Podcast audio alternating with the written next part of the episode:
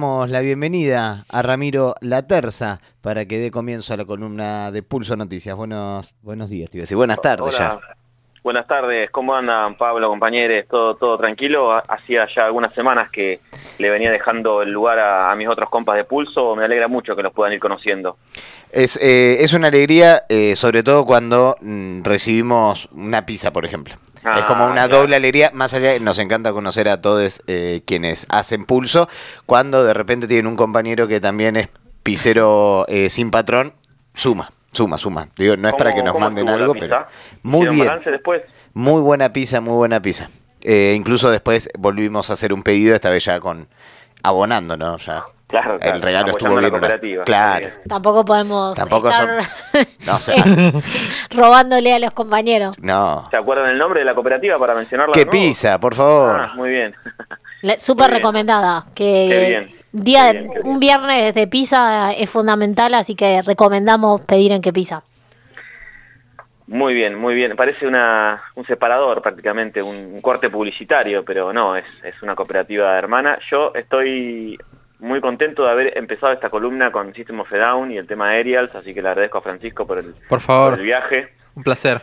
Eh, estaba escuchando y bueno, me puse también, eh, cuando estaba sonando la canción recién acá, me puse la letra también de la canción como para cerrar la idea también. Bien, para, porque a veces uno la, la flasha con las canciones y después saber qué dice, ¿no? ¿no? No sabe lo que están diciendo, está bueno leerlas. Sí, sí, sí, sí, está bueno y bueno, la pandemia también un poco me ha llevado, el hecho de acá estar en la computadora todo el tiempo, también a escuchar canciones, buscar el subtitulado de YouTube, que es mejor que cualquier subtitulado de Google de, letras. Uno pone letras subtituladas de tan canción en Google y es siempre son automáticos, muy malas pero los que están en, el video en YouTube están muy bien hechas las interpretaciones y las traducciones. Dato, dato para tener en cuenta. Así que bueno, yo también los voy a hacer viajar un poquitito, pero no tan lejos. No nos vamos para Armenia, nos vamos hacia el norte del país, hacia el valle de Cuñapirú, para comentarles de esta, de esta reserva natural protegida que existe en la provincia de Misiones, allá bien hacia el norte del país y bien en el medio de la provincia de Misiones eh, está esta selva misionera, esta selva paranaense, se encuentra entonces así el valle de Cuñapirú, eh, en el departamento de Aristóbulo del Valle, eh, un lugar, bueno, único, según ahí estuve escuchando, hablando con, con personas de ahí y mirando por internet bastante, una selva única con una flora y una fauna impresionante, muchas especies en peligro de extinción, y que bueno, en algún momento, eh, según los repartos de, tierras en nuestra historia, así muy injustos, eh, pertenecía una gran parte de este valle a la empresa Celulosa Argentina, una de las empresas de, pasta de celulosa, ¿no? con el que se hace el papel, como aquellas conocidas también de Botnia. Eh, una, esta, la empresa Celulosa Argentina poseía una gran cantidad de hectáreas y en el año 1991 donó 7.000 hectáreas a la Universidad Nacional de La Plata. ¿Sí?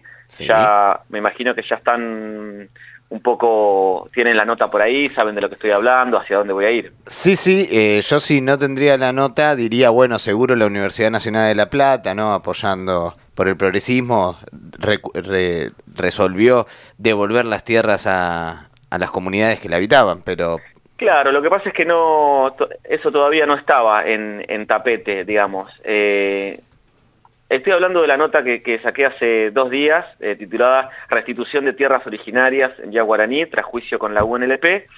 Y sí, un poco para aquellos que estaban escuchando por ahí y no conocen la nota ni el caso, eh, viene bien tu spoiler para decir que esas esas tierras que Celulosa Argentina dona en 1991 a la Universidad Nacional de La Plata no solo contenían territorio, sino que también contenían a cinco comunidades originarias viviendo en el lugar.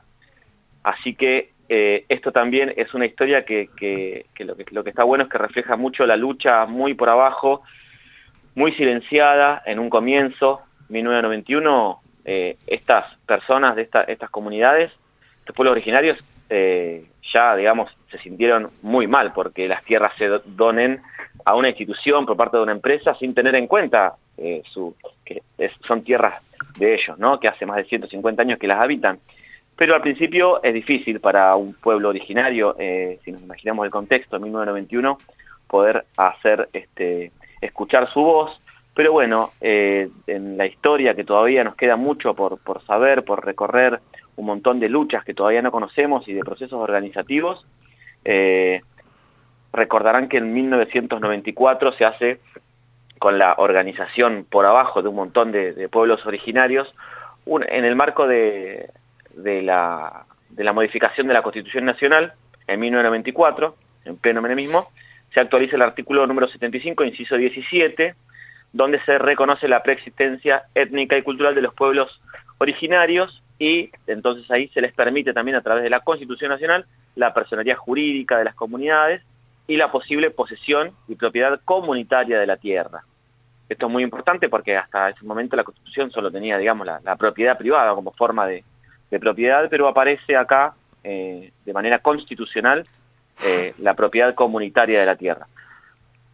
Entonces allí las, cinco comunidades eh, del, pueblo, del pueblo guaraní, en este caso de los enviá guaraní, eh, comienzan a organizarse un poco con, más fuerza a través de, esta, de este inciso que se agrega en la Constitución y empiezan a ser ayudados también por un equipo de abogados, siempre hay un equipo de abogados piolas en algún lugar para algún conflicto, es cuestión de buscarlo, y bueno, el equipo, el equipo misionero de pastoral aborigen, EMIPA, en la, provincia de Misiones, pero bueno, es una institución nacional, empezó a, apoyar este proceso y empezaron a viajar a la ciudad de La Plata, eh, los, caciques, los abogados, eh, diferentes personas empezaron a venir a la ciudad de La Plata a hacerse conocer, ¿no? a, mostrar y eh, explicar que hay en las tierras que les donó la empresa en 1991 hay alrededor de 1.500 personas viviendo, en aquel momento un poco menos. No sé si en el estudio alguna persona, quizás vos Pablo, de por lo menos yo recuerdo en el 2006, 2007, 2008, cuando había una protesta en el rectorado de la Universidad Nacional de La Plata de pueblos originarios de Misiones. Sí, sí, sí, recuerdo, recuerdo años que también tuvimos semanas durmiendo dentro del rectorado por la democratización del UNLP. Claro, se, encontraban esos conflictos. Un, Gracias porque no, a Fran y a mí nos, nos diste menos acá, a Pablo. Es que no lo sé, pregunto porque acá la, radio no, no, no permite saber. No, yo no sé si ustedes ya estaban en La Plata o no. 2000, me vine a principios del 2006. Ah, bueno, entonces puede ser que sí, que, que recuerdes eso. Sí, sí, por supuesto. Ah, bien, bien, bien. Pero me sentí muy bien de que no me hayas incluido y hayas nombrado solo a Pablo. Con, sutileza, con sutileza intento, porque yo lo recuerdo.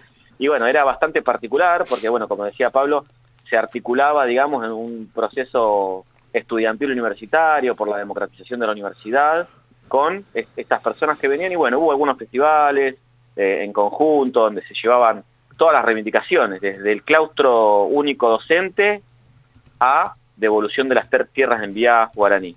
Bueno, eh, en aquellos conflictos se logró que la universidad empiece a, escuchar eh, la, cuál era, por qué estaban los envía ahí, y empezó un juicio, como bueno, como un poco relato en la nota, empezó haber un juicio directamente contra los abogados y los abogados de la universidad, eh, y también contra el Estado por parte de las comunidades. Pero bueno, un proceso larguísimo que fue, como digo, de 1991, que se donaron estas tierras, hasta el viernes pasado, donde eh, finalmente hubo un, juez de paz, que son esos suerte de, jueces de los pueblos muy chiquitos, que a través del pedido de un, juez federal eh, llevó una de las tomas de posesión de las tierras a los envía guaraní, como se puede observar en la nota con las fotos, y se hizo un festejo, eh, hubo, hubo alegría. Así que un poco de esto relata la nota que, lancé en estos días, que es una, es una buena nota del reflejo de, una lucha muy paciente, como se dice ahí, porque fueron como 30 años. Así que les quería traer una de las, de, las abogadas que entrevisté, eh, Roxana Villalba, que es de, del que comentaba del, del equipo misionero de pastoral aborigen, bueno, que en un primer audio nos introducía un poco la situación. Dale, a ver. Las comunidades este, vivieron siempre en el lugar. En total son este, eh, cinco comunidades, pero todas del pueblo, todas son del pueblo de la nación guaraní y nunca salieron del lugar. Este, de hecho, al momento en que Celulosa Argentina, hace más de 50 años, dona ese territorio a la Universidad de La Plata, los dona con las comunidades adentro, que esa es una de las cosas que ellos este, en, su, en su evento o en este acto, digamos, de, de toma de posesión en el que cada uno habló, hablaron las ancianas y los ancianos, y se dieron cuenta de eso, que fueron entregados como parte de la propiedad en donación a la Universidad de La Plata por una empresa. Así es que ellos siempre estuvieron ahí, no tuvieron que volver.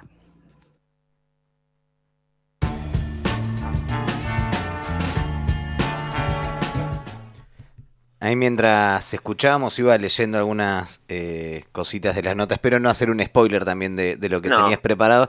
No, pero es eh, muy interesante la, la, respuesta que da, interesante por poner una palabra, eh, Julio Mazota, eh, secretario legal del rectorado, que dice, bueno, nosotros no le quitamos nada a nadie, siempre tuvimos la intención de devolverla, pero no sabíamos cómo, y nos preocupaba porque es eh, un área protegida y nos preocupaba salvaguardar eso, como si las comunidades originarias no hubiesen estado salvaguardando esa, ese área por siempre. Sí, así es. Antes que nada quiero decir que la abogada que escuchamos y que vamos a seguir escuchando es Roxana Rivas, creo que dije mal el apellido, Roxana Rivas es una abogada de las referentes del EMIPA que nos hablaba desde, desde Misiones y es la que aparece en la foto hablando con, las comunidades. Y bueno, también eh, me pareció importante escuchar obviamente qué decían desde la Universidad Nacional de Plata y bueno, Julio Mazota es eh, el, el, abogado, el letrado de la universidad históricamente, es decir, cuando hablamos del 2005 y el proceso de democratización también estaba Mazota ahí, así que, es un gran pedazo de historia de la universidad. Y bueno, eh, en la charla que tuvimos, que fue, fue amena, digamos, y él fue bastante genuino en lo que decía, tenía este, tenía este tipo de cosas como la que decís vos, ¿no? Eh, y por ejemplo, en otra parte de la nota, eh, él pone, pone mucho énfasis en que estas tierras no pueden ser utilizadas para, para comercio, ni para alquilar, ni para vender. Solo, solo vivir y conservarlas, dice. Y lo expresa de una manera muy natural, pero digamos, qué más importante para los pueblos originarios que tener sus tierras para vivir y conservarlas, ¿no? Como decir vos, no es que las estaban pidiendo para alquilarlas o, venderlas y irse a vivir a Europa, ¿no? Ah, eh, así que bueno. Y como decía la, abogada también, no es que las estaban pidiendo para recuperarlas, estaban ahí, digamos. Estaban ahí. Eh, vivieron siempre en esas, esas tierras que ilegalmente también fueron donadas. Sí, exactamente. Y bueno, a pesar de que fueron 20, 10 eh, años de juicio, 30 años de, conflicto, que digamos, bueno, hay bastante para decir sobre, bastante, sí, para indagar sobre el rol de las, del Estado, de las instituciones, de las universidades. Eh, yo no recuerdo ahora si en la segunda parte del, audio de la abogada Roxana es que habla de, del rol de la UNLP o por ahí eh, Vamos a escuchar qué nos dice, si no nos dice eso, nos va a explicar un poco sobre cómo es el estilo de vida de los envía guaraní en estas tierras que ahora les pertenecen, más que nunca. ellos eh, viven en las comunidades. Cuando hablamos de territorio indígena, este, el concepto de territorio es distinto a lo que es la propiedad privada y ahí yo te cuento más o menos la otra pregunta. El territorio para ellos comprende no solamente eh, digamos, la zona o la circunferencia donde tienen sus viviendas, este, sino además todo lo que, según su cosmovisión, este, les permite subsistir y es desarrollar su vida según sus formas ancestrales. Entonces tienen dentro del territorio, se delimitan zonas en las que ellos pescan, en las que cazan, en las que recolectan, en las que siembran, eh, lugares de donde sacan los productos para hacer sus artesanías y viven este, en esas comunidades de la forma ancestral, o sea, este, el pueblo guaraní es uno de los que mayor yo te podría decir que es el que en el país ha conservado este, como con más, eh, o, lo ha conservado mejor todo lo que tenga que ver con sus propias formas de vida. Eh, y, este, y bueno, eso es lo que van a conservar, más allá de que por supuesto también son cruzados por la, nuestra cultura y por la tecnología sobre todo, pero el territorio lo recuperan para vivir, vivir de sus maneras o formas ancestrales como ellos dicen.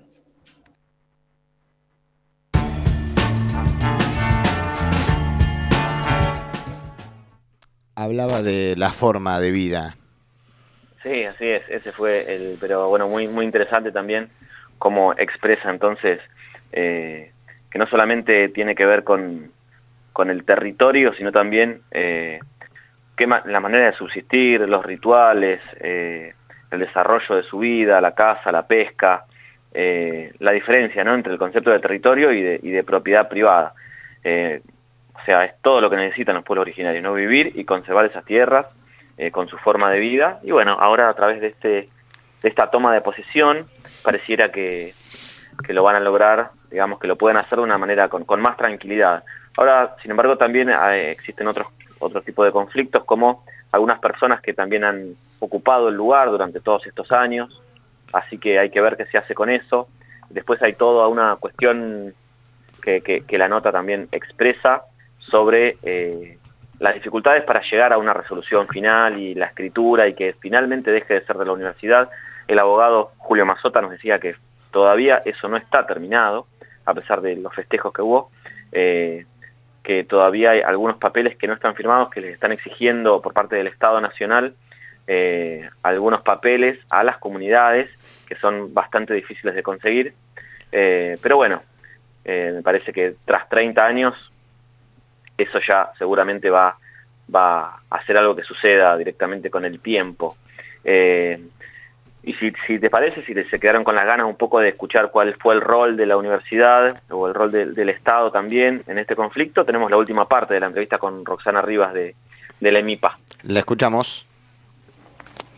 Bueno, la Universidad Nacional de La Plata eh, termina cediendo este, en un acuerdo, restituyendo ¿no? este, la propiedad de las comunidades, eh, tras también mucho, muchos años de, mucha lucha y de reclamos de las comunidades. Este, una de las cosas que recordaban ellos es justamente las veces que tuvieron que ir hasta Buenos Aires, a La Plata, para tener las reuniones y demás y que bueno, que este consenso en el que finalmente se termina esta causa tuvo mucho que ver con un proceso largo, pero este, si se quiere productivo y deconstructivo para este, lograr que la universidad termine reconociendo estos derechos. El rol de la universidad, eh, históricamente, si se quiere, fue exactamente el mismo que ha tenido el Estado en general, y nosotros podemos destacar también, acá tenemos la Universidad Nacional de Misiones, que también tiene territorio indígena escriturado a su nombre, y que también está vinculado este rol con este, las las concepciones propias que tenemos de lo que es la propiedad y de lo que es el derecho comunitario colectivo, que es nuevo. Lo que sí te puedo decir que ellos lo contaron es que lo que más les había como indignado en su momento era esto de ser eh, incluidos en el paquete este, que se les eh, cedió y se les donó de parte de Celulosa Argentina a la Universidad de La Plata en su momento. Así es que este, creo que hoy lo que se puede celebrar es justamente esta posibilidad de acuerdo, este avance que hay en los derechos este, indígenas y lo indiscutible que se vuelve ahora este, el reconocimiento de un montón de derechos que antes se lograban solo con mucha lucha y con mucho esfuerzo.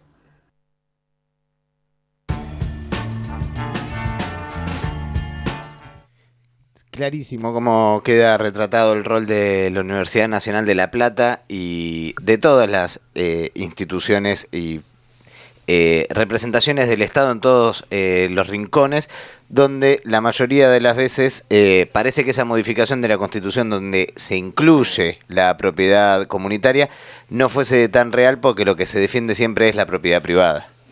Sí, así es, pareciera ser una traba logística mental, digamos que no, no entra, no entra de ningún modo 26 años después de que está en la Constitución Nacional, eh, entender que existen otro tipo de, formas de vida, otro tipo de organizaciones sociales y otro tipo de entender los territorios, ¿no?